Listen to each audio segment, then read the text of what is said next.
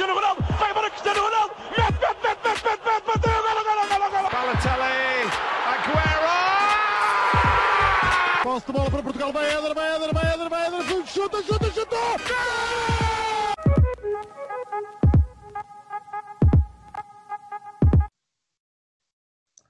Sejam muito bem-vindos a mais um episódio do podcast. Eu estou aqui acompanhado dos habituais Arsene Wenger. Ah, não, é o Rodrigo, afinal. Ele alterou o nome aqui no Skype. E do Miguel. E também estamos acompanhados aqui do diretor de informação do 00, Luís Rodrigues. Olá, Luís, tudo bem? Olá, João. Obrigado pelo convite e é um gosto estar aqui convosco. Obrigado nós por ter aceitado o convite. E nós hoje vamos estar aqui, em primeiro lugar, vamos estar a trazer de volta esta rubrica que entretanto ficou perdida no tempo, que é os gigantes adormecidos, mas à medida que vamos fazendo, os gigantes também vão, vão se esgotando. Falamos. Sim, exato. É que à, à medida que vamos fazendo, os gigantes vão acabando, não é verdade? Uh, e trouxemos logo aqui um reforço de peso para nos ajudar aqui a falar sobre o Arsenal, que é um clube que já venceu a Premier League invicto e que agora está como está, não é verdade? Enfim. Bem, eu queria mesmo pegar por aí, nessa, nessa tal equipa do Arsenal que venceu a Premier League invicto, passado dois anos, aliás, não vence, é semifinal. Ai, estou mal. É finalista da Liga dos Campeões. Uh, posso começar aqui pelo Luís, uh, já que é convidado. Uh, Luís, o que é que achas que levou a, a estes anos dourados do Arsenal e àquela equipa com um futebol espetacular que até acabou com aquele rótulo de Boring Arsenal? O que é que achas que levou a isso?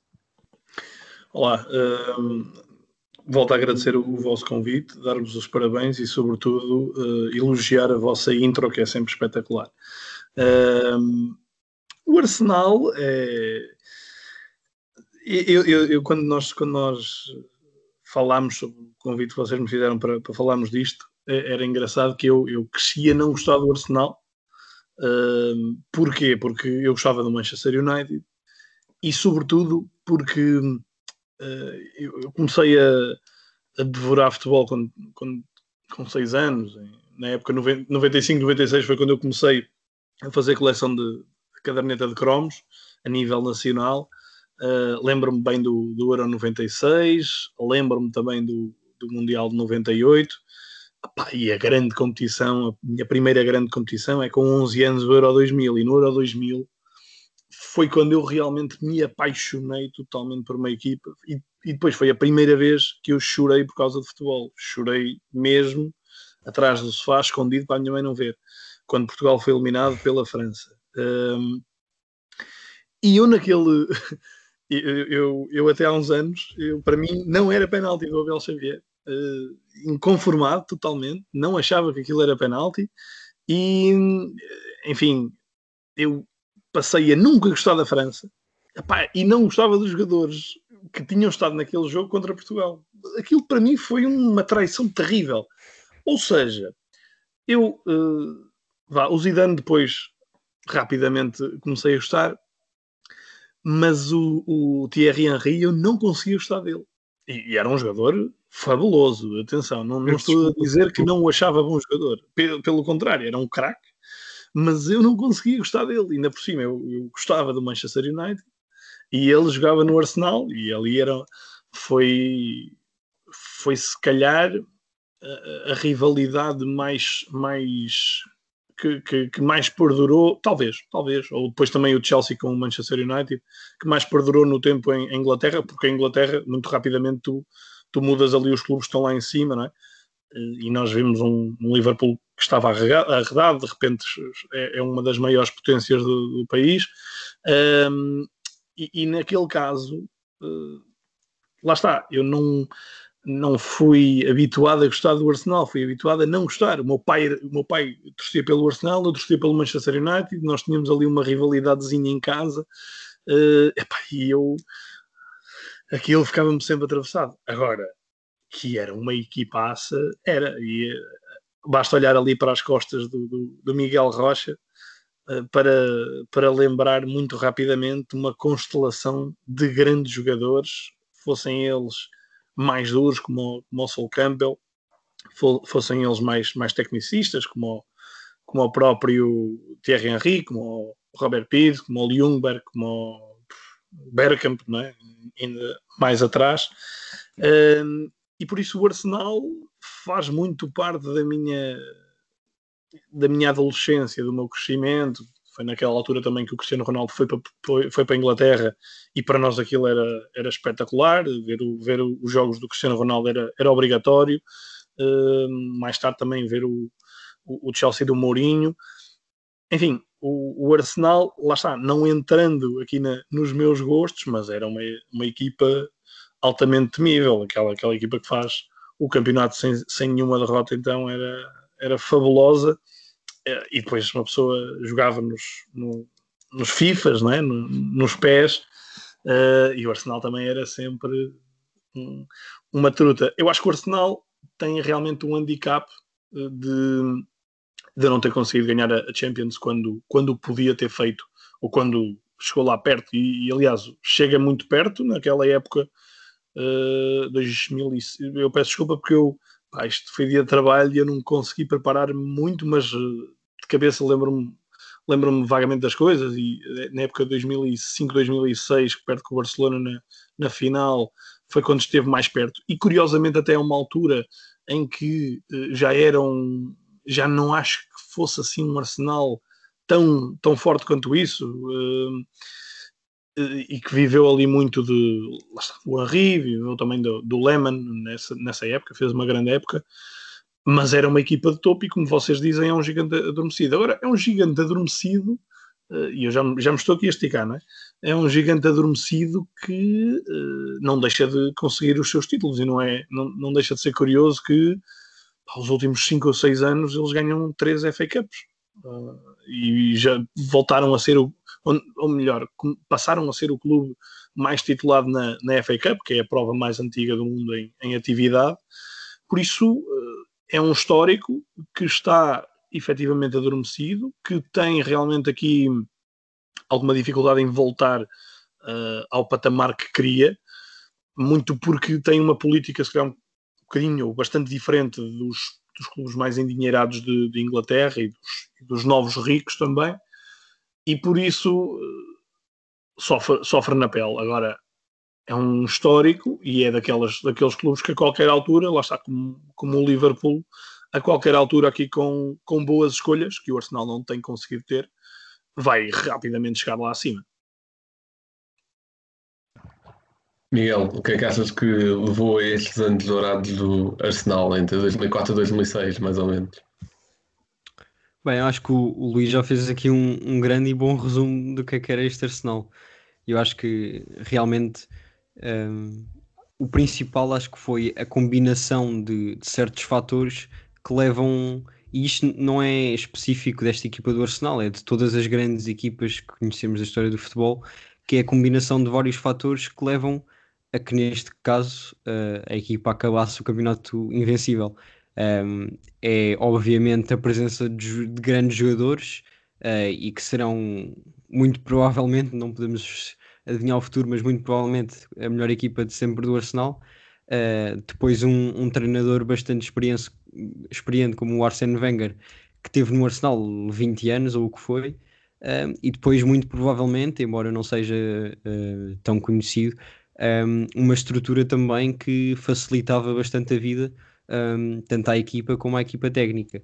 Um, e portanto, tanto nesta equipa do Arsenal como em todas as outras uh, que acabam por, ser, uh, por se destacar na história do futebol, como a equipa do Pep Guardiola do Barcelona ou, ou até do Bayern do ano passado, são o que faz a diferença é essa combinação de fatores uh, que os levam a ser realmente uma equipa diferenciadora um, e isso obviamente depois com as qualidades individuais uh, de jogadores como o Thierry Henry, o Bergkamp, uh, Sol Campbell, o Pires, uh, Pateco Vieira, como o Luís já referiu alguns, é, é a cereja no topo do bolo porque quando e eventualmente se a equipa em si não estiver a resultar, aparecem estes jogadores e são capazes de, de resolver um jogo. Vieira Rocha, mataste-me aí no meio. Peço desculpa, peço desculpa. Uma francês nunca foi o forte. Muito obrigado, muito obrigado. Rodrigo, o que é que levou estes, estes anos dourados do Arsenal?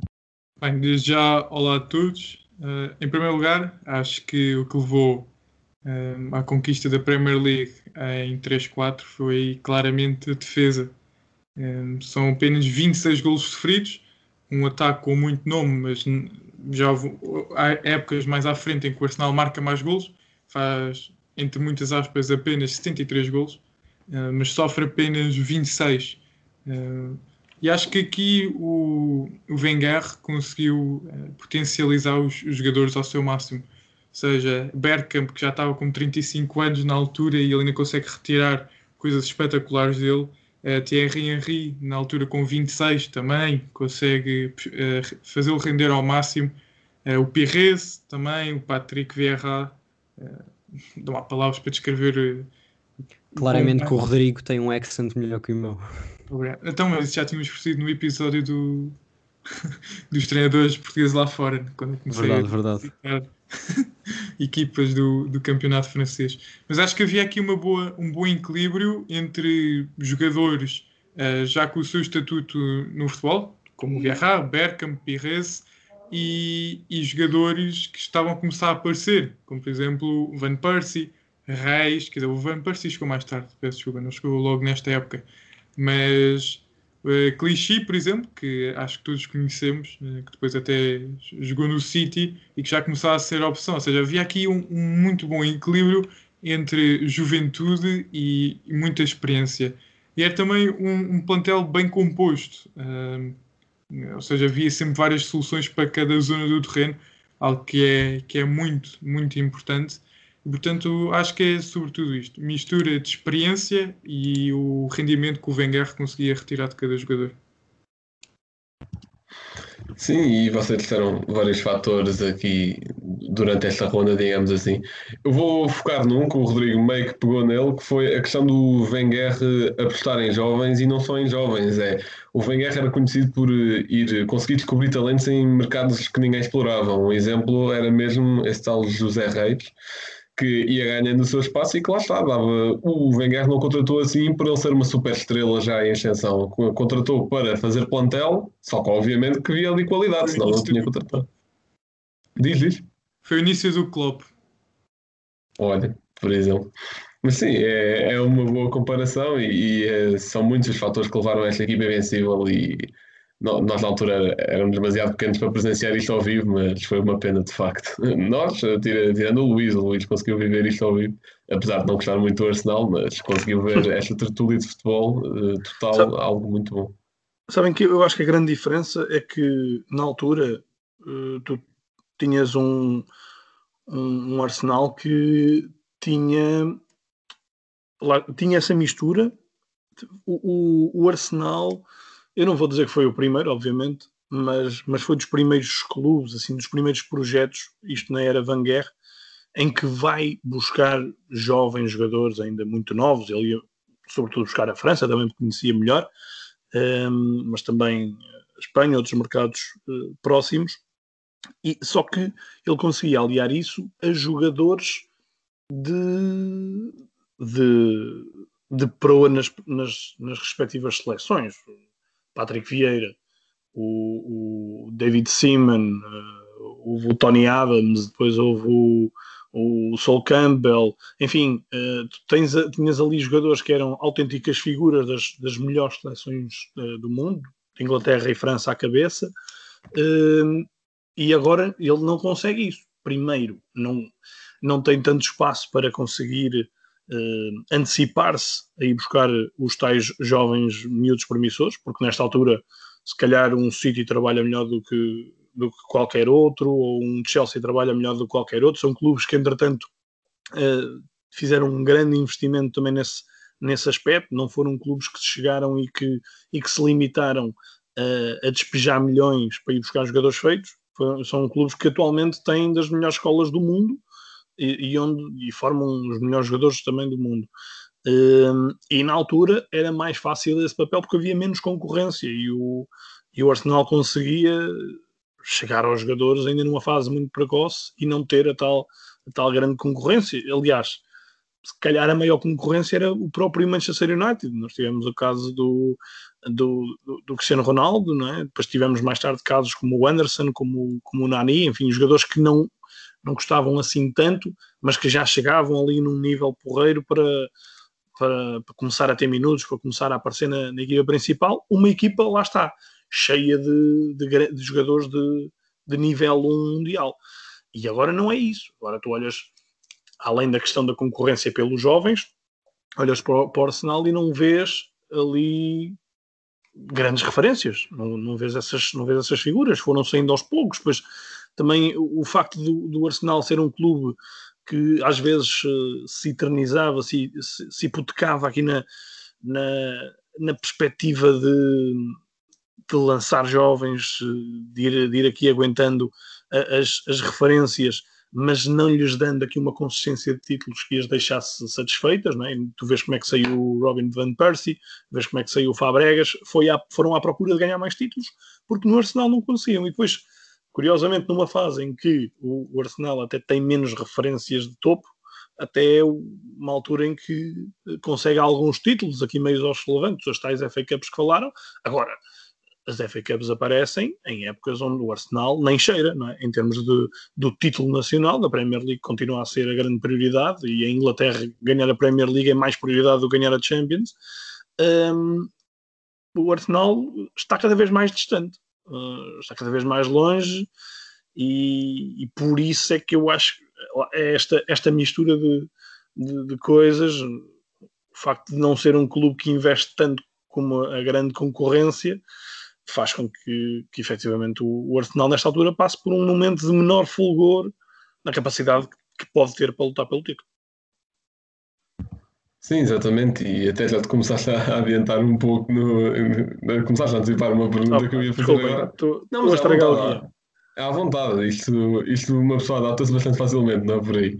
Que é, a pergunta que eu ia mesmo fazer é que, mesmo com Wenger, após aquela final perdida de 2006, o Arsenal foi caindo eh, aos poucos, também devido à saída de estrelas, devido a N fatores, foi caindo assim aos poucos, subtilmente, até se tornar aquilo que era em mais ou menos em 2017, quando sai o Wenger. E, e as culpas acabam todas por cair um pouco no treinador na visão dos adeptos. Dessa vez posso começar pelo Miguel. Miguel, o que, quais é que acham que foram os principais fatores para esta queda subtil do Arsenal? Bem, um, essa final que tu estavas a falar, eu acho que acaba por ser, de certa forma, um, um ponto de viragem, porque, um, se eu não me engano, pelo menos três jogadores importantes, uh, o Thierry Henry, o Bergkamp e o, e o Pires, saem todos nesse ano. Hum, portanto, o quando- Thierry Henry sai no ano seguinte, mas acho que o resto está certo. Ah, ok. Uh, pronto, mas é assim, o desaparecimento, entre aspas, embora o Bergkamp tenha acabado a carreira, uh, acaba por ser o desaparecimento de certas referências que, que faziam toda a diferença dentro do Arsenal. Um, e isso acaba por ser, claro que é uma comparação de certa forma estúpida, mas se tu fores a ver, um, uh, e claro que numa dimensão completamente diferente, e cheia de aspas, só para me ressalvar. Um, se tu fores a ver uh, a final do, de há dois anos do Tottenham-Liverpool, um, o Tottenham faz uma época espetacular, embora uh, não tanto na Premier League, faz uma boa época no, na Champions, uh, elimina o Ajax numa grande eliminatória. Um, e depois na temporada a seguir é a temporada em que o Pochettino fica completamente perdido. Uh, a diferença para o Arsenal, para além da qualidade da equipa e, e da qualidade de jogo, é também que o, o Wenger não foi despedido, ao contrário do Pochettino, que acaba por ser despedido em, em dezembro. Ou seja, um, estas equipas que são derrotadas assim em finais europeias, uh, que não as têm com tanta frequência, um, acaba por ser um, um duro golpe um, e depois depende da estrutura e depende da forma como a equipa lida uh, nessas situações. Claro que seria bastante mais fácil para o Arsenal, uh, depois de, de, perder uma final contra o Barcelona, manter as suas lendas na equipa uh, e formar uma equipa à volta delas com jogadores jovens, que acabaria por, muito provavelmente, na época seguinte, inal... ou seja, na época seguinte, provavelmente acaba por ser a que faz mais a diferença para o futuro no sentido em que os jogadores que chegam a partir daí não tendo esse apoio, entre aspas, um, jogadores mais experientes e mais icónicos do clube, um, a partir desse momento, as gerações futuras, as gerações de jogadores futuros, um, acaba por estar já de certa forma prejudicada mais num, num, num espírito, não tanto na qualidade de jogo, porque isso o Arsenal acaba sempre, acabou sempre por ter grandes jogadores, uh, mas acho que a, a cultura do, do clube fica sempre diferente, porque uma equipa que, que é campeã invicta da Premier League, o campeonato mais difícil do mundo, um, ficar sem os jogadores que conquistaram esse mesmo campeonato depois de uma final europeia perdida é um clube completamente destruído por dentro. Uh, e para, para os clubes se reinventarem uh, e ficarem com outro estatuto uh, e com outro, com outro ego na época seguinte a um, a um, a um golpe como esses, a presença de lendas acaba sempre por ser importante. Agora, o resto, isto só falando na época imediatamente a seguir à, à, à final europeia perdida. Um, depois, isto, se calhar não tanto com o Arsenal, mas um, acaba sempre por haver um momento de viragem em todos os clubes. O problema é que com, o Arsenal, se calhar esse momento de viragem foi demasiado longo uh, e eles não se conseguiram encontrar depois de, de terem esse momento de viragem, que tem todo, todo o direito e é completamente legítimo, porque o, de, de vez em vez os clubes e, e, os plantéis precisam de se reinventar e de, de, fazer algumas trocas, e isso acontece em, acontece em todos os clubes europeus. Uh, depois o desafio é, é, é voltares a encontrar uh, o caminho para a vitória. E eu acho que foi isso que o, que o Arsenal acabou por não conseguir fazer, ainda que tentando bastante, porque uma final europeia perdida em 2006, e eu digo uh, tentar bastante na, no aspecto do treinador, porque uma final perdida em 2006 eles aguentaram com o Wenger até ao final de 2018. Portanto, uh, insistiram bastante em que o Wenger era o, o treinador correto para a equipa. Um, e depois, pronto, conquistam FA Cups, mas uma equipa como o Arsenal, que é campeã invicta e chega a finais europeias, não pode ser feita de FA Cups. Sim, hum, concordo plenamente. Uh, Luís, também já tiveste a dar aí alguns fatores, a teu ver, queres acrescentar mais alguns? Porquê deste downgrade do Arsenal? Uh, atenção, eu, entretanto estava aqui a ver e, e nos últimos 6, uh, 7 anos, desde 2014, são 8 títulos, são 4 FA Cups e 4 Community Shield, uh, que é a Supertaça, enfim, é, é uma supertaça, não é? Não, não é nada demais, eh, mas não deixa de ser um palmarés relativamente interessante neste período, que é um período mau do, do Arsenal, a meu ver. Porque em contraponto, depois olhas para o campeonato neste, nesta altura e, e houve um segundo lugar, que foi no, no ano do, do Leicester, do incrível Leicester, eh, a 10 pontos do, do primeiro, Uh, pá, mas depois houve só quartos, quintos, sextos. Uh, o ano passado foi oitavo, acho eu, não foi? E este ano está no décimo lugar nesta altura. Por isso, uh, realmente há aqui um, um decréscimo. Diz isso? Não, há um já que alguém... Burnley. Empatou Burnley. Sim, sim, sim, sim. Du duas falhas, duas falhas grandes. uma foi do Chaka. Aliás, tu olhas para esta equipa e realmente eh, o Chaka é uma das maiores figuras, é? é um jogador que lá está, é um, é um jogador de por exemplo, é de seleção, aí não há dúvida, é, só que é de, de, Suíça, não é? Não é aquela. Exato, também não, não é difícil, não é? É, exato.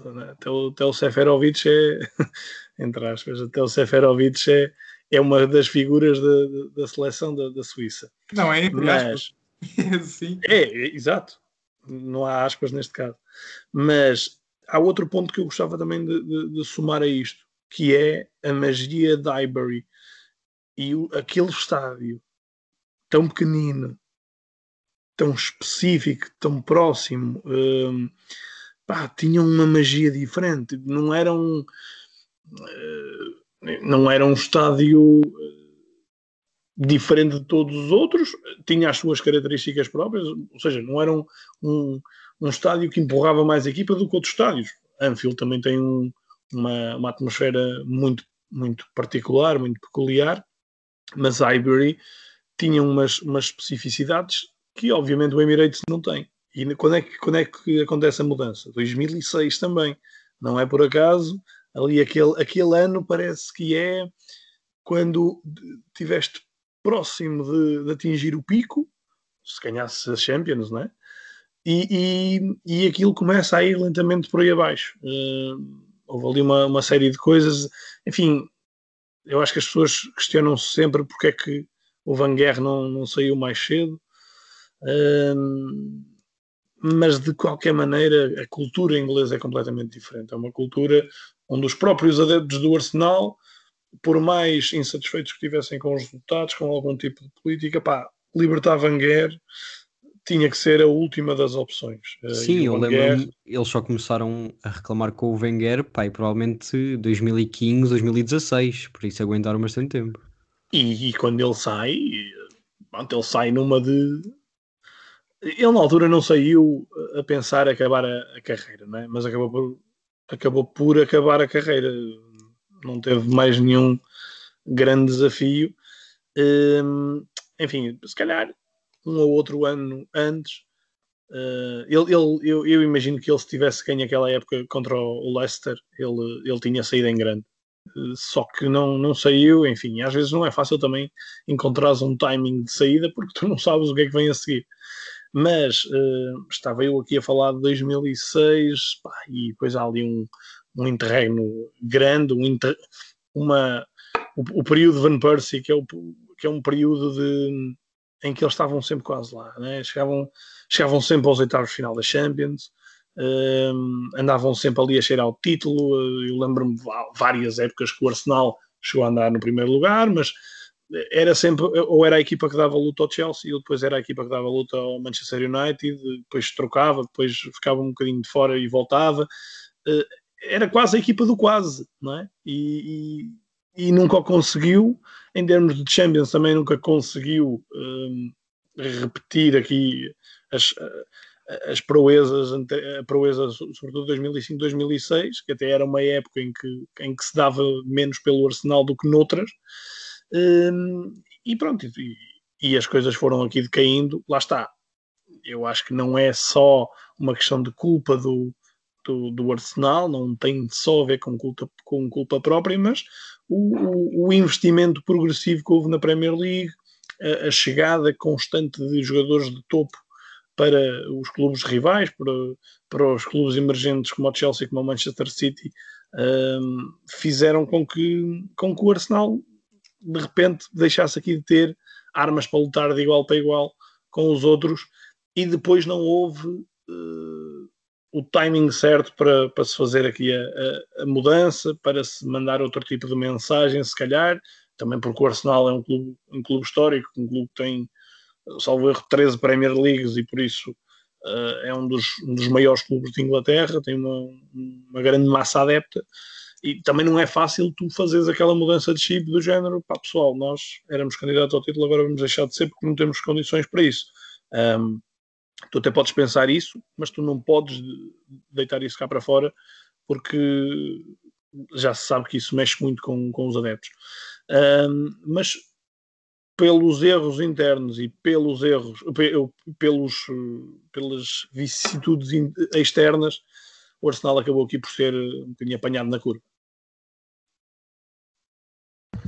Olha, tu tocaste aí num ponto muito interessante e antes para dar a palavra ao Rodrigo posso eu intervir, porque tu tocaste num ponto que eu ia tocar, que é a questão da mudança de estádio e, estavas a falar aí do lado sentimental e romântico da coisa, que tenho a certeza que também é bastante importante para os jogadores, um clube da mística do Arsenal, mas também o que eu venho uh, falar mais é do lado financeiro, é que o estádio custou 680 milhões de dólares ao Arsenal, e a partir daí, nos anos seguintes, o Arsenal entrou numa política muito. Teve muito trabalho, claro. Exato, exatamente, não gastar muito, ainda por cima. Aliás, eh, o, isso é um pouco depois, agora estava aqui a confundir temporalmente, ia falar sobre uma política do dono, só que isso é depois.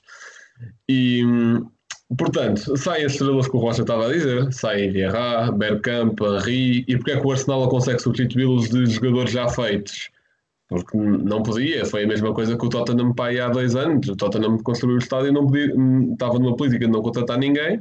O Arsenal fez exatamente a mesma coisa. O Arsenal não contratava ninguém. Nos anos a seguir, a não contratar, contratava muito baixinho. Portanto, não, não houve esse investimento para substituir. Houve apostas em Van Persie, Nasri, eh, jogadores mais da formação, só que, tal como o Luís estava a dizer, os jogadores da formação, entretanto, fartam-se e querem ganhar títulos. E lá foram.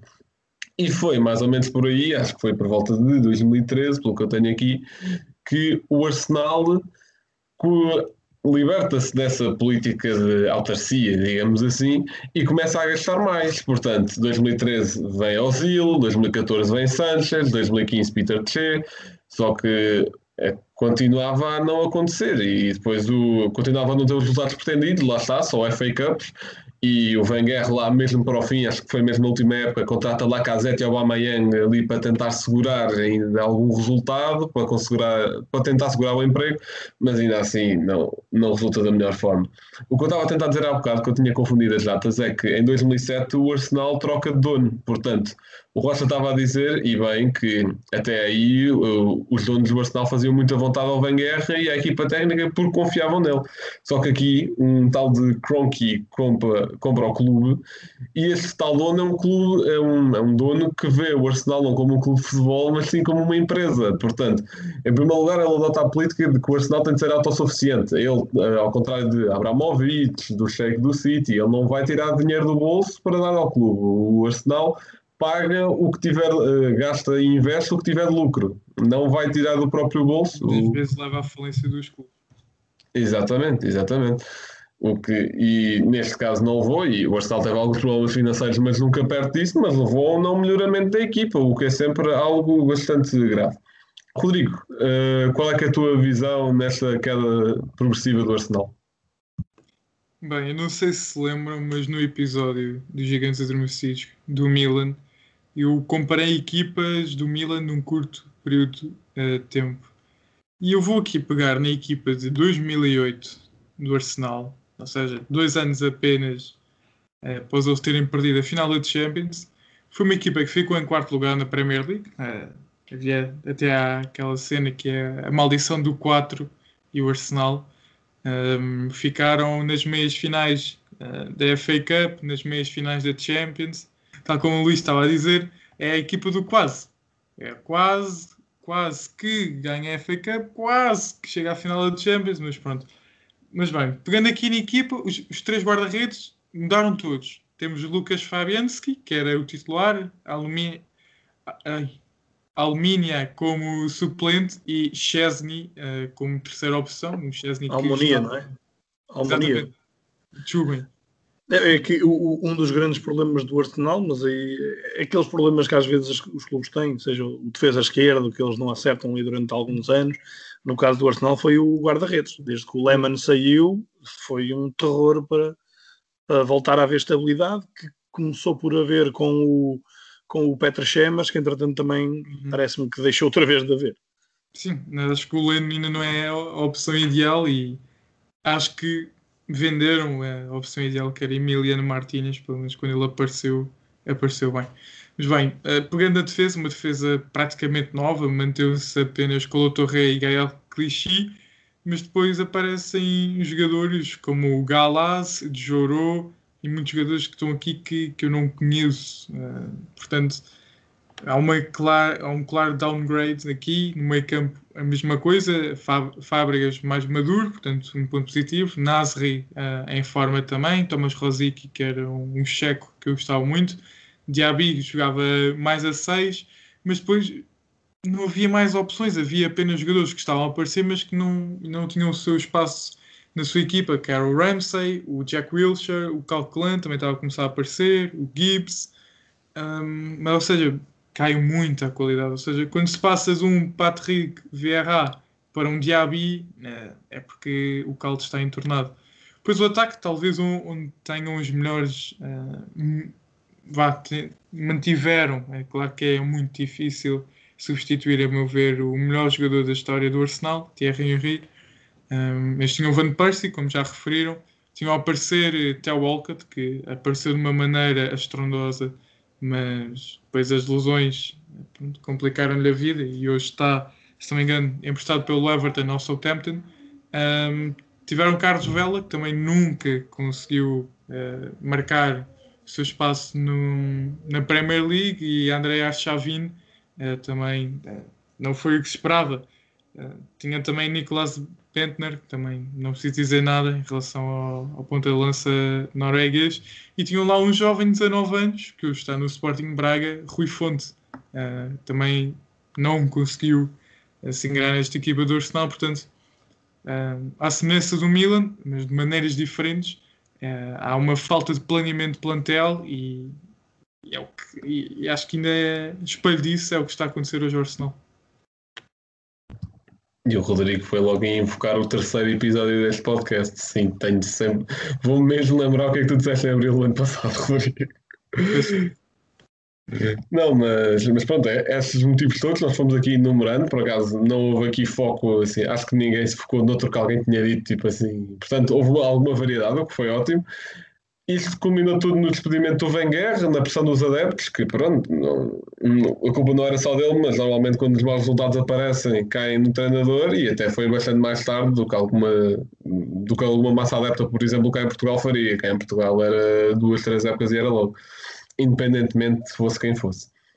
Pronto, Wenger é despedido.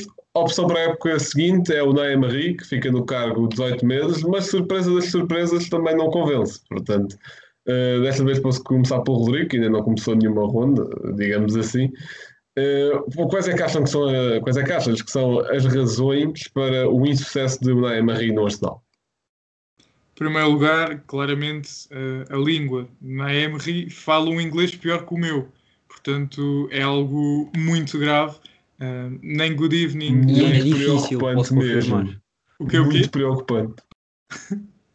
uh, ou seja, o Blanco e o Rocha tiveram aulas comigo, eles sabem quão mal eu, eu sou inglês.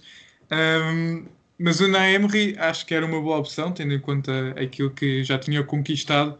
Mas claramente que a língua atrapalha imenso. Quando tu não consegues transmitir as tuas ideias para os jogadores, uh, a coisa fica, fica muito complicada. Eu, se não me engano, é nessa época que chega Lichtsteiner, vindo da, da Juve, é custo zero. Um, portanto, o que seria uma boa opção. Vem também o Lucas Torreira, que pronto, não conseguiu, não se conseguiu afirmar. Uh, o Alexis Sanchez, não tenho certeza se é nesta época que sai, mas acho que é com aquela troca com o Mkhitaryan e acho que aí o Arsenal fica a perder, claramente. O Alexis Sanchez é uma máquina completa. Eh, Eu acho que ele no, no último ano do Wenger já, já não jogava. Ele saiu em 17, 18. 17, 18, ok. Pois, a questão é que o Sanchez jogava muito no Arsenal, só que também já há muito tempo que fazia pressão para sair. Portanto. Mas é, era um jogador excepcional, não se pode negar que atingiu o seu pico no Arsenal. Mas a verdade, acho que, a meu ver, a época de estreia do Naemri não corre assim tão mal. Uh, o Emery, como sabemos, é um especialista em a Liga Europa, ficou em segundo lugar, mais uma vez, quase. Uh, fica em quinto na Premier League, ou seja, não se consegue qualificar para a Champions. Fica nos 16 avos da FA Cup uh, e nos quartos de final da EFL Cup. Portanto, não é assim um bom início. Um, é tinha uma equipa que marcava bastantes gols, por exemplo, marcou 73, que foram o mesmo número de gols que em 2003 foram 2003, 2004 foram precisos para o Arsenal ser campeão, uh, mas sofria muitos. 51 gols sofridos é, é muito, é mais do dobro, acho eu, do que aquilo que o Arsenal sofreu na época de 2003-2004. Uh, na Liga Europa também são 30 gols, o que é bastante, tendo em conta a duração da competição. Sofre 13, mas também acho que são, são números demasiado grandes. Mas é, é mais uma vez a questão do plantel, a meu ver. Acho que o plantel não estava muito, muito equilibrado, ou seja, uh, soluções para o ataque tinha-se Lacazette, Aubameyang também tinha chegado, mas depois extremos, Mkhitaryan não se afirmou, o Elbeck andava ali a ver navios, uh, e o que, o que permitiu uh, aparecer o Rice Nelson, mas também não se conseguiu afirmar muito bem, deixa estar de procurar o seu espaço nesta época. O Bukayo Saka também ainda não começou a aparecer nesta época, muito menos o Smith Rowe, que começou a ser aposta agora do Arteta, mas já lá vamos a esse tópico. Ou seja, era uma equipa desequilibrada e mais uma vez um, a defesa para esquecer. Uh, Bellerin joga metade da época, outra, outra metade está alucinado. Sócrates não foi nada daquilo que se está à espera. Mustafi foi o Mustafi.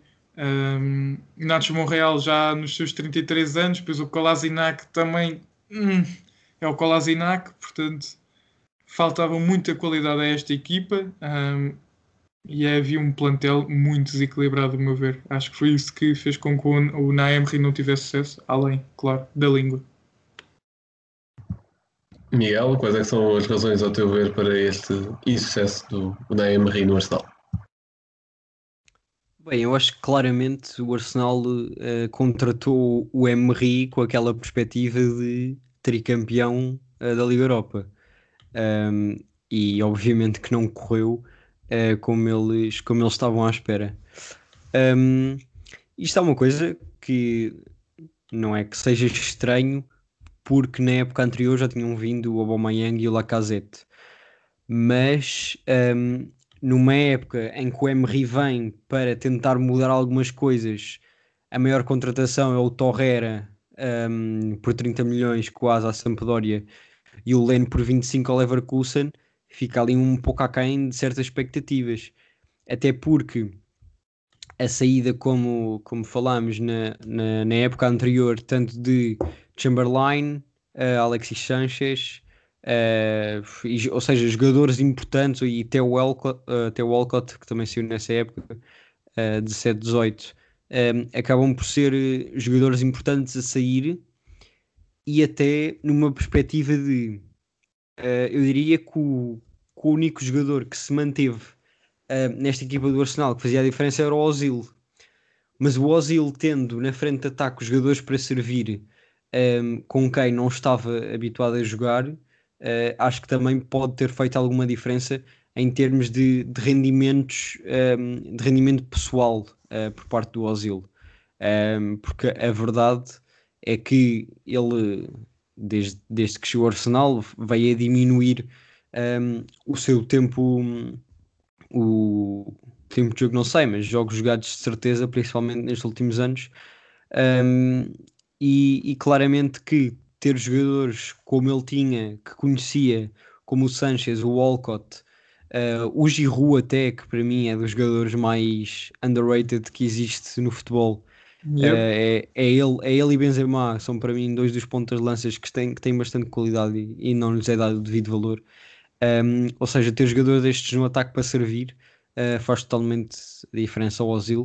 Uh, e ao Ozil, não sei bem a relação que ele tinha com, com o Wenger, mas acredito que fosse muito melhor do que a que teve com o Emery uh, e também com o outro treinador que era o, o Freddy. Yeah, o Freddy, o Freddy, exato. Yeah. Um, ou seja, isso, ele ainda teve menos tempo. Uh, portanto, eu acho que o Ozil, sendo a principal estrela deste Arsenal, um, e quando o Emery entrou, não ter feito contratações assim sonantes e suficientes para que houvesse uma mudança um, na raiz, na raiz do Arsenal, um, acaba por ser uma das razões para que, para que o Emery uh, não vingue. E depois também acredito muito que, que isto tenha tido a ver com, com as condições internas que lhe foram dadas. Um, por tal como o Blanco falou, essa mudança de direção acho que fez a diferença a partir do o primeiro minuto em que eles lá entraram. Um, e portanto, acredito que o Emery é, é mais treinador do que, do que o que fizeram dele uh, quando foi para o Arsenal. Uh, e ele já o provou por várias, por várias vezes, principalmente no Sevilha, um, e agora também está dentro dos possíveis e dentro do que a equipa a fazer uma boa temporada no Vila Real. Uh, e portanto acho que não foi um, uma passagem pelo Arsenal que não é que justifique, mas que, que demonstre a qualidade do, do Naemery. Sim, exatamente. E tu, uh, antes de passar aqui a palavra ao Luís, eu algumas razões para este incesto em Marie. Em primeiro lugar, uma que eu gostaria de destacar foi o que o Rodrigo disse, que foi a língua. É, eu até disse assim numa brincadeira, numa conferência de imprensa, que tinha começado a ver Peaky Blinders para aprender inglês. Acho que não foi suficiente. É só... Mas isso sou eu que acho. Good evening. Good evening, exatamente. Depois, acho que algo que também afetou bastante foi uh, aquela. Uma, algo que eu vou chamar a crise do capitão. Mas quem, quem um... começou a ver Peaky Blinders? O Emery. O Emery. Ah. Opa, eu acho que não é propriamente inglês. a melhor série para, para tentar aprender pois, inglês. Aquilo... é que aquilo nem é bem inglês, aquilo. aquilo é um accent muito forte. Exatamente, mas pronto, opções são opções e Eu queria com o áudio em espanhol. se calhar, se calhar, não sei. Bem, mas eu acho que uma das razões que levou a este sucesso do, do, do foi algo que eu vou chamar a, crise do capitão, porque não havia um capitão totalmente fixo no Arsenal, havia alguma ali situação com o Chaka e até houve um jogo, não sei se recordam, que o Chaka tira, tira a braçadeira quando é substituído e começa a reclamar com os adeptos. É, é uma situação que é difícil para o treinador controlar, óbvio que se calhar se tivesse um pouco mais mão firme tinha resolvido isso, mas é, é algo difícil algo que também levou a essa situação do capitão foi a saída de Coscielini, Ramsey, Monreal, que mesmo não estando nos seus melhores dias eh, de forma, eram, eram líderes balneários, eram jogadores uh, que representavam o Arsenal.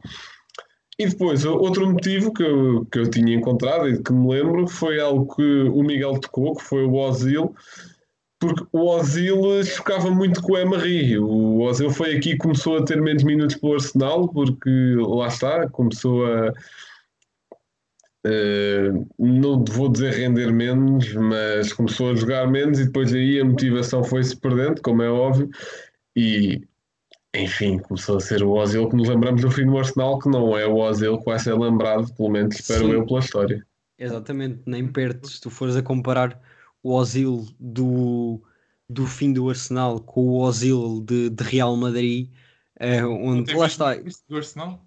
Sim, sim, mas lá está, eu acho que tem muito a ver com os jogadores que ele serve, porque ele é, é, é assistências. Ozil é assistências. Tu olhas para o Ozil Eu acho que ele assistências. com mais assistências da história do Arsenal, se não me engano. Agora não É, tenho be- é, bem, é bem provável, porque se tu Olha, fores a sei, ver. sei que o Ozil, isto não é o facto, por acaso, já foi líder de assistências em Champions, Mundial e Premier League, se não me engano, acho que foi nestes três, portanto não é Ah, coisa pouca. Aquele, aquele gol que ele marca ao Ludogorets é qualquer coisa de, de espetacular. Yeah.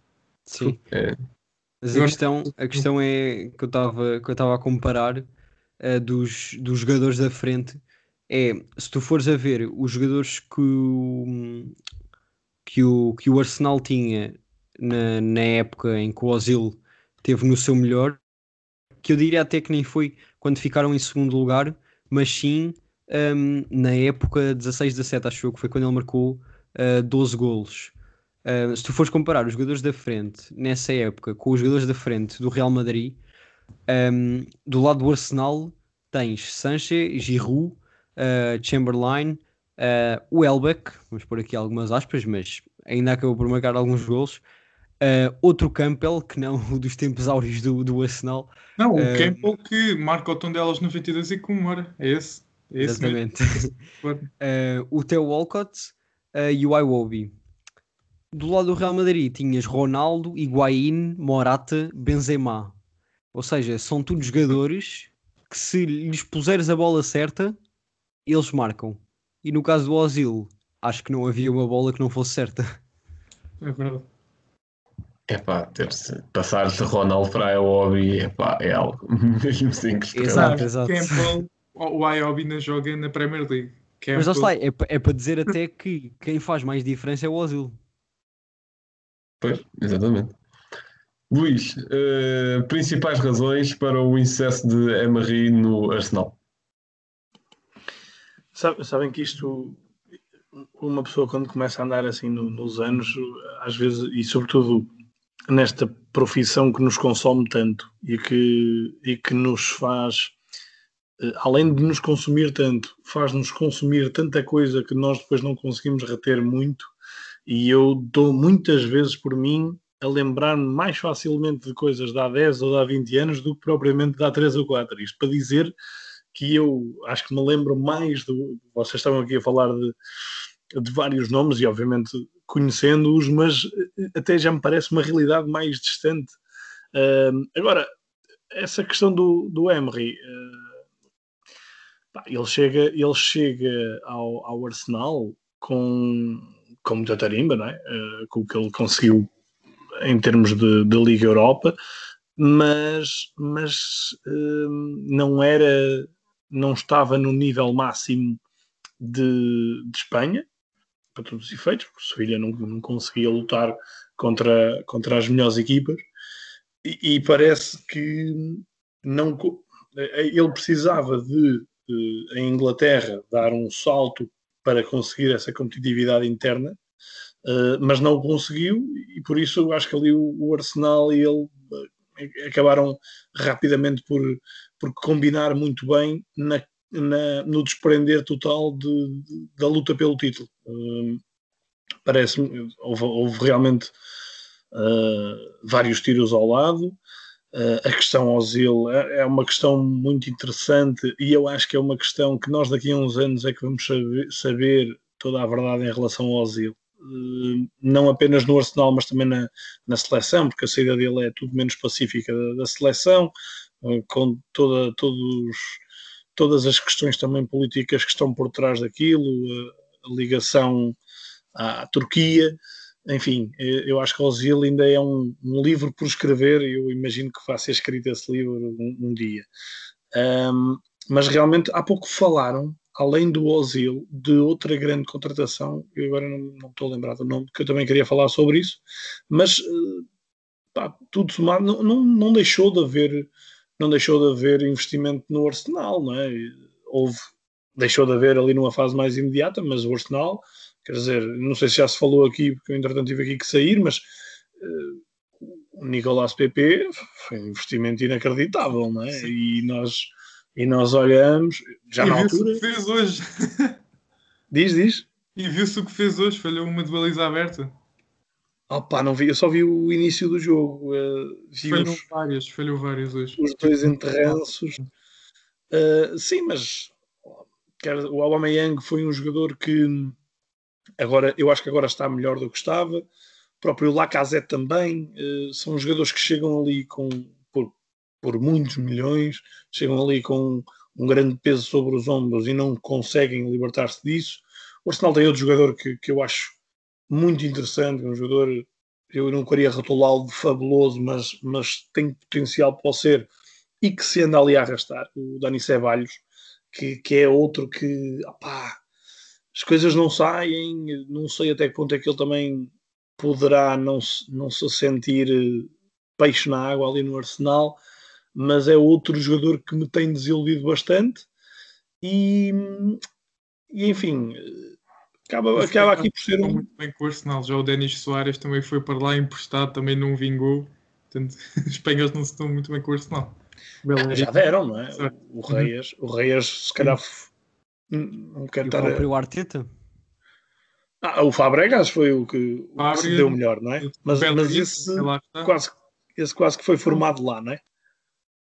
Uh, mas depois realmente há ali alguns jogadores que, que as coisas não, não resultam muito bem. Eu realmente tenho pena, do, no caso do, do Ceballos, que é um jogador que eu adorava no Betis, que eu achava que ia ter uma carreiraça que acho que ele, ele brilhava muito também na, na seleção sub-21. Eu acho que não, já não era com o Lopetegui quando ele ganhou o europeu de sub-21 ou era? Já não sei. Uh, acho, mas sei que, que eu tenho não. ideia que ele ganha um europeu de sub-21 na altura. Era sim, maravilhoso sim, ver o, o Ceballos e, e pronto. É outro dos casos, mas lá está. Não há essa falta de, de investimento. Agora também há ali muitos tiros ao lado. E enquanto tu não estabilizares um treinador, tu as contratações têm muito mais probabilidade de não correrem bem, porque, porque tu até podes ser a contratação de um treinador, mas se ele passado meio ano sai, tu deixas de ser o homem do treinador, fica, a equipa fica mais vulnerável, o treinador seguinte quer ir buscar dois, três, quatro alvos uh, em quem confie ou que se identifique, e por isso lá está, voltas a mexer ali na, na essência, não é aquela coisa que nós víamos durante muitos anos, que víamos no Manchester United e no, e no, e no Arsenal, de opá, sai um jogador, mas eh, vem outro, já estão aqui miúdos a aparecer, eram plantéis super bem estruturados, jogadores que tinham uma, uma base de lançamento muito confortável, porque não eram atirados às feras e não se pedia deles logo tudo. E, e eles aos poucos conseguiam entrar nessa rotina porque, porque havia muita estabilidade, porque havia enormes referências a nível mundial e, e agora o Arsenal não tem isso. É, o contexto é muito mais complicado para, para conseguir.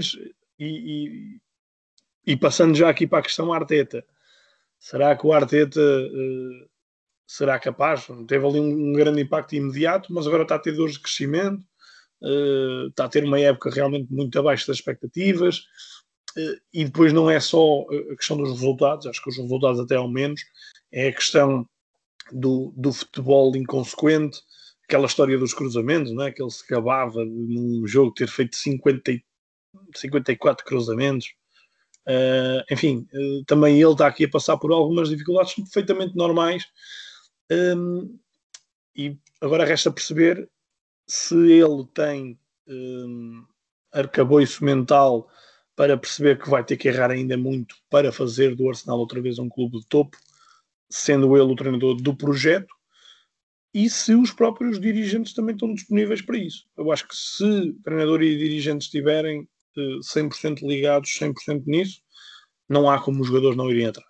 Uh, agora, se tu, jogador, se tu, grupo, sentes que uh, começas a ver que, que não há simbiose entre, entre corpo técnico, entre corpo de, de dirigentes, muito mais facilmente o desagrado normal de 2, 3, 4, 5 jogadores que não, que não joguem faz com que haja um motim e esse motim faz com que o treinador fique mais, mais, mais vulnerável, mais a prazo, não é? Perfeitamente normal. Sim, e já passaste aí para a questão Arteta, porque depois de, de Emery... Estou sempre a queimar as histórias, pá. Desculpa. Não, tu, dá, tu sempre à, à, malta, olha, próprios treinadores que gostam de correr atrás do prejuízo. Tu fazes o contrário, o que é ótimo. não, eu, eu, não, eu, não gosto, eu não gosto de correr atrás do prejuízo, porque correr atrás, essa é uma, é uma das. O, o futebol tem, umas, tem expressões muito, muito, curiosas, essa para mim é uma das principais. Porque tu não corres atrás do prejuízo, tu corres atrás do benefício. Tu corres atrás do prejuízo é tu ires atrás, é tu estar 0-0 e ires atrás do prejuízo, é ir atrás de perder, não é? Não, não corres atrás do prejuízo, corres atrás do benefício. Mas, eh, mas pronto, eu, eu vou tentar não vos queimar mais. Eu vou voltar a olhar para os tópicos que é para não, para não ser spoiler. não, isto, isto, é o último. O, o, tópico que eu ia lançar aqui foi porque depois de Emery, daqueles 18 meses de Emery, fazem ainda uma experiência com o Fred e com, com o Miguel estava a referir. Depois passam para a Arteta e este sim com uma com uma visão do jogo diferente, com uma abordagem diferente, e aqui a abordagem das transferências também mudou um pouco, deixaram de investir 80 milhões num PP para começar a investir mais em bocais sacas, Gabriel Martinelli, que é um jogador que eu acho mesmo fabuloso quando, está, quando não está lesionado, uh, Eddie Rose, epa, há malta que gosta do Rob Holding, eu não sou grande fã, mas isso é outra questão, mas vemos aqui uma aposta mais na formação, e uh, agora posso começar pelo Miguel, se achas que o Arteta é o treinador certo para o Arsenal voltar ou, o mais perto possível uh, à, sua, à sua época gloriosa e se achas que essa política de transferências também é condizente com algo do género. Bem, eu acho que o, o fator principal é mesmo o que o Luís estava a falar, porque a verdade é o Arteta foi um grande jogador. Aprendeu com um dos melhores que é o Guardiola se vai dar um grande treinador ou não, nós não sabemos. Mas, mas a verdade é que tem o potencial, tem de certeza. Um, e se, se vai dar ou não, ou se nós vamos saber, até mais assim, é, se nós vamos saber se ele vai dar ou não uh, no Arsenal, um, vai depender muito, muito da direção. Porque, ok, o Arsenal vem de um período de tempo em que, em que não é campeão. Um, ganha FA Cups, ganha supertaças, muito bem. Mas o, o, objetivo do Arsenal, sendo um dos grandes de, de, de Inglaterra, uh, e claro que é difícil ser campeão de Inglaterra, mas o, o objetivo é ganhar a Premier League. Um, portanto, é ver até que ponto e até que, até que ponto é que a direção quer sofrer para voltar a ser campeã. Um, podem pode ser um, um, um, tiro ao lado, isso é verdade. Uh, podem dar todas as oportunidades ao Arteta e ele falhar. Um, agora, se a direção, treinador uh, e equipa, e eu aí acredito que, por muita qualidade que tivesse, o Ozil pudesse acabar por ser um fator de, de estabilização. Acredito que se todos esses fatores estiverem em comunhão, uh, o Arteta pode acabar por vir a ser um, um grande treinador e o Arsenal pode acabar uh, por ser campeão. Agora, é, é uma coisa que no fundo nunca, nunca vamos bem saber se ele não continuar. Um, portanto, mas eu sinceramente acho que ele pode ser bom. Já mostrou alguns fatores que pode ser bom treinador. Agora tem sido, tem sido um pouco inconstante, ainda assim, não. E, e claro que é completamente diferente ser, ser adjunto de ser treinador principal. Uh, e o choque acredito tenha sido grande de passar de ser adjunto do Guardiola, em que, claro que os treinadores assistentes fazem, adjuntos fazem, têm, têm decisões a tomar, uh, mas está lá sempre o treinador principal com, com, a cabeça, com a cabeça pensadora no fundo e a cabeça principal um, que tem sempre a última palavra. Um, quanto, quanto às contratações, o, o Arteta, se, se não me engano, ele, ele o ano passado chegou a ter uh, mercado de, de verão, já como treinador. Eu acho que não, não tenho bem certeza. Eu acho que não, eu acho que ele assumiu em fevereiro, se não me engano. Pois, exato. Portanto, o único mercado que podemos comparar ao, ao leme do, do Arteta é este. Um, e ele acaba por contratar o, o Partey do, do Atlético por 50 milhões. eu diria que é um valor bastante avultado para o jogador. É, o, o, Thomas é, é, é, um bom jogador, mas na minha opinião não vale os 50 milhões que foram, que foram pagos por ele ao Atlético. Eu, eu acho que ele só, ele só valeria esse, esse dinheiro se fosse o Atlético a contratá-lo. Porque ele era um jogador que era sim, unha sim, e carne sim, com, sim, com, com, com, Percebo. Simeone. Com o Simeone. Simeone, desculpem. E, e, Uhum. e eu acho que ele nunca vai ser valorizado, nunca vai ter o valor que teve no, no Atlético Madrid em mais nenhum clube. É, daquele, é daqueles Sim. jogadores de treinador, é? É como Uhum. o, o SN também eh, era o jogador do Mourinho, ponto final, é? Uhum. Eh, E ele valia o dinheiro quando eh, era para, ir, para, o, para o Mourinho ir buscar o próprio Drogba ehm, e o, o Thomas Partey. Eu acho que epá, não quero estar a chamá-lo flop, mas, mas não está de todo a corresponder ao valor que se investiu, e ainda por cima ser um jogador de, de foi no último dia, não foi? De mercado, que até o Atlético viu-se à rasca depois sim. Para, para encontrar uma alternativa. Entretanto, também recebeu o Torreira. Ehm, não, foi, não foi feliz aí o, o Arsenal. Uhum. Desculpa, Miguel. Não, não, força. Um, mas só para concluir, um, o resto das, das contratações do Arsenal acabam por ser dois defesas centrais, um ao Lille, o Gabriel, por 26 milhões, e o Pablo Mari ao, ao campeão brasileiro Flamengo por 5 milhões. Uh, depois já neste no mercado no mercado de janeiro foram, foram buscar o Odegaard um, que para mim pode fazer a diferença no, no Arsenal é um, um médio estupendo e é um dos grandes talentos europeus uh, mundiais até um, e juntar-se ao Odegaard a valores uh, jovens uh, da, da formação do Arsenal que eu acho que esta época é a sua oportunidade para aparecerem e na próxima Uh, diria, fazerem, fazerem deles a base da, da equipa. O Tierney, que é um grande lateral, já marcou grandes gols e mesmo a defender acaba por ser bastante bom. Um, o Smith Rowe, que tem, começa agora a ter oportunidades, também é um grande médio. Um, se calhar o, o Saka, claro que acaba por ser o, o, que, o que aparece mais. Pronto, extremos e atacantes, em, em, em especial, acabam por ser aqueles que dão mais nas vistas. Uh, e ele, ele é um grande extremo na, na realidade. Uh, o Martinelli, como o Blanco estava a falar também, uh, quando está nos seus dias, um, acaba por ser também um grande jogador. ele não tem tido as oportunidades. Eu lembro que, que na época passada, já com o Arteta, ele acaba por, por ter mais influência do que, do que agora tem. É verdade, acho que ele nos últimos 5 jogos. Chegou, não foi esta que chegou o William. Foi, foi, foi, foi. foi. Pois. E ele nos últimos, nos últimos cinco jogos só entrou contra o Benfica uh, e já foi aos depois dos 70 minutos. E não fez um, grande. Exato. Portanto, também é um jogador que precisa das condições específicas para estar no seu melhor. Uh, mas eu acho que esta época vai acabar por ser o Arteta a descobrir uh, com que jogadores é que pode contar para o futuro, isto se a direção confiar não. Rodrigo, qual é que achas que Miquel Arteta é o homem certo para guiar o Arsenal? Não sei se é o homem certo, mas acho que a filosofia está correta.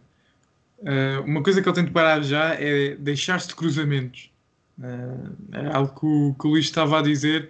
Uhul, fizemos 54 cruzamentos. Está bem, fizeste 54 golos. Claro que nem todos os cruzamentos vão dar golos. Mas acho que esta equipa do Arsenal não, não tem nenhum jogador uh, que seja um matador de cabeça. Uh, o Aubameyang não é especialista, é verdade que eliminou o Benfica assim, mas é de longe um especialista de cabeça. Um, portanto, acho que é para usar a tática do, do seu mestre, Guardiola. Acho que é jogar um futebol de posse, acho que é a chave para, para o Arsenal. E viu-se que a jogar um futebol de posse causou bastantes dificuldades ao Benfica. Um, em relação aos jogadores da formação, acho que sim, tem de ser aposta. O Arsenal está com uma formação muito boa e acho que é deixar de emprestar jogadores como o Saliba, que está emprestado ao Saint-Etienne, que acho que é um central de muita qualidade. Um, a par do Todibo, acho que podem fazer o futuro da seleção francesa na, naquele, naquele setor. Um, acho que é um desperdício ele estar a emprestar tendo, tendo gasto os 20 e tal milhões que gastaram no Gabriel, que a meu ver ainda não provou isso, uh, ajuda, uh, mas acho que a defesa do Arsenal, principalmente os centrais, ainda dão as chamadas fifias muitas vezes. Acho que tem, tem de trazer o Saliba, acho que acho que é importantíssimo trazê-lo e depois deixa, deixar-se cruzamentos e apostar na formação, porque o Smith Rowe e o Saka pá, têm uma qualidade astronómica. Luís, é Arteta o homem certo para guiar o Arsenal? Opa! Eu gosto do Arteta, gosto da, da pinta dele. Uh, já gostei mais do discurso, mas isso também é uma coisa que, que não. E, sendo eu da, da, comunicação, sei que não é fácil tu também estás constantemente a cair em graça. Uh, e, e, ele, esta época, tem, tem cometido alguns erros, mas uh, eu, eu acredito que ele, que ele é o homem certo para muitos anos de, de Arsenal. Se vai conseguir levar a, a equipa ao título, acho muito difícil muito difícil. Mas acho que dificilmente alguém vai conseguir inverter isso, a menos que haja aqui uma época altamente atípica, tipo a tal época do Leicester, por exemplo, e, e aí as coisas, os astros podem se alinhar e, e, os outros todos estarem mal, mas em condições normais eu não vejo o Arsenal a curto, médio prazo ter capacidade para lutar pelo título em Inglaterra, a menos que, que mude aqui alguma coisa, que mude o investidor ou, ou algo do género. Assim, eu concordo um pouco com a tua visão. Eu também gosto bastante do Arteta. Gosto do estilo de futebol que ele pratica mais no final da época passada, em que vence City e Liverpool com relativa facilidade, nesse tal controle da posse.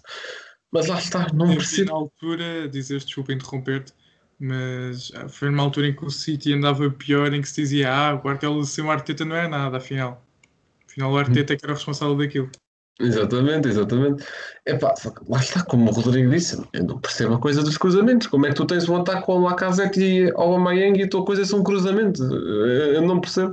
Portanto, alteraria essa tal questão no, no último terço, porque a construção acho que nem é aí que está o problema.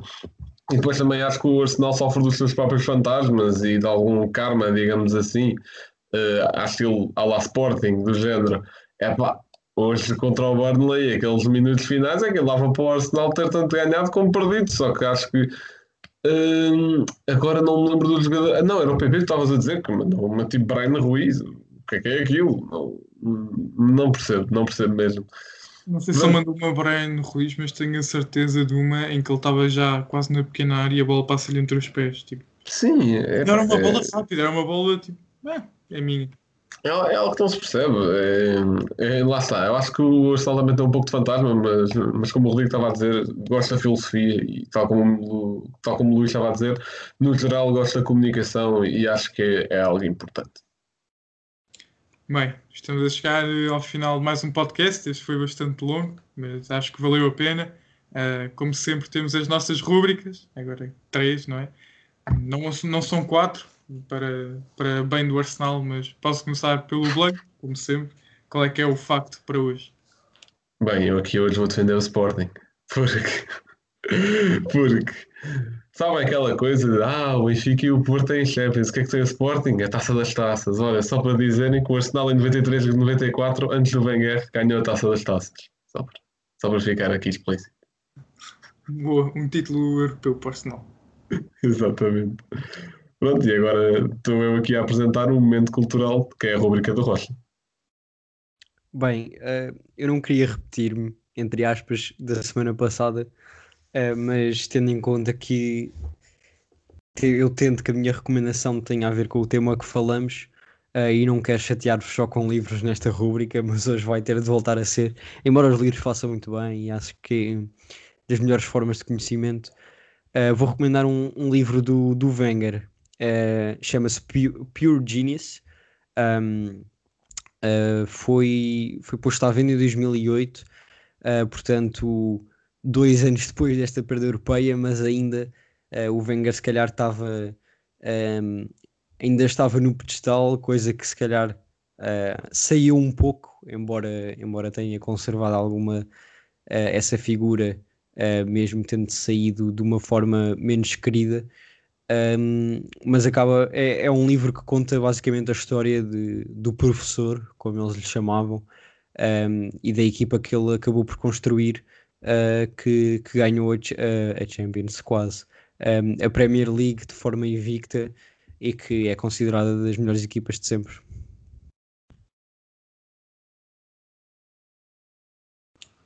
Eu não estou habituado a isto, mas vai, Rodrigo é a tua, é o emplastro, mas que hoje é um pouco diferente, não é? Exatamente, bem. A, de hoje foi um jogador que não, acho que, obviamente, a nível internacional se pode considerar flop, porque jogou no Arsenal, jogou no City, mas é um jogador, porquê? Porque o meu amor, entre muitas aspas, não é amor nenhum por ele, começou quando estava com o Blanco e estávamos a jogar FIFA.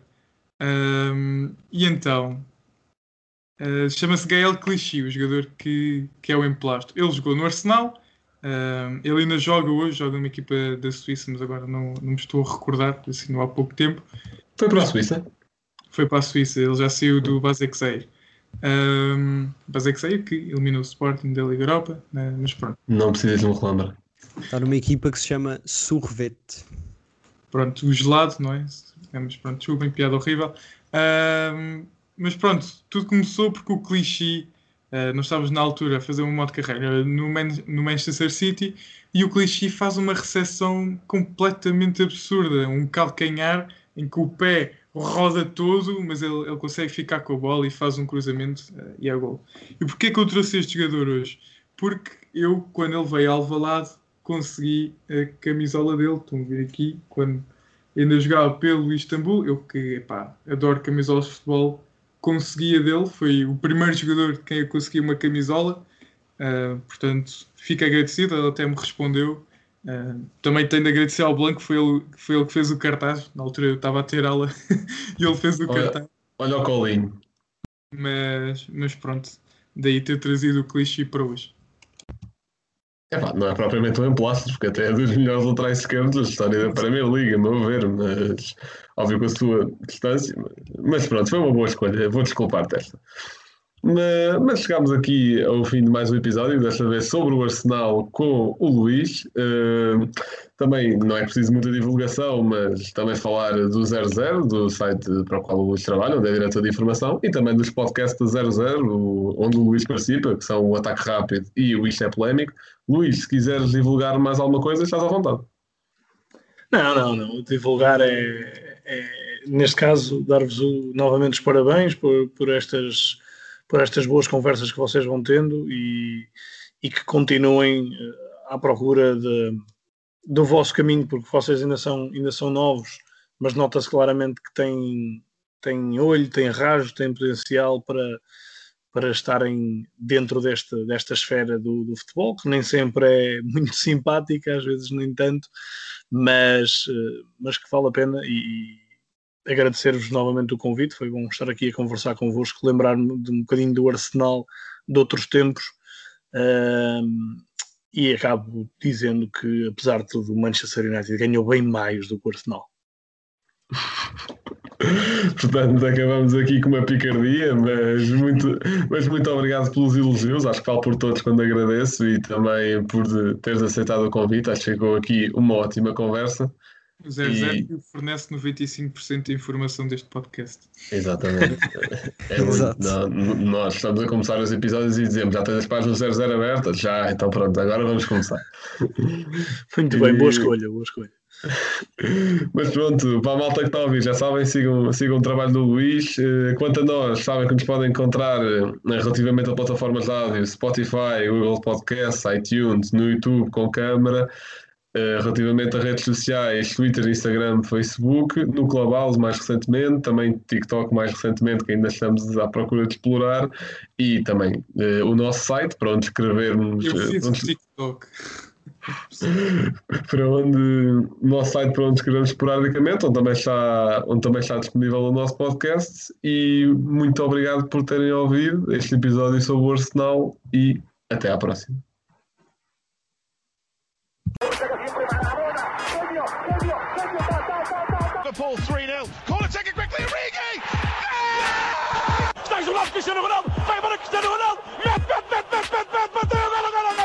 Balotelli, Aguero!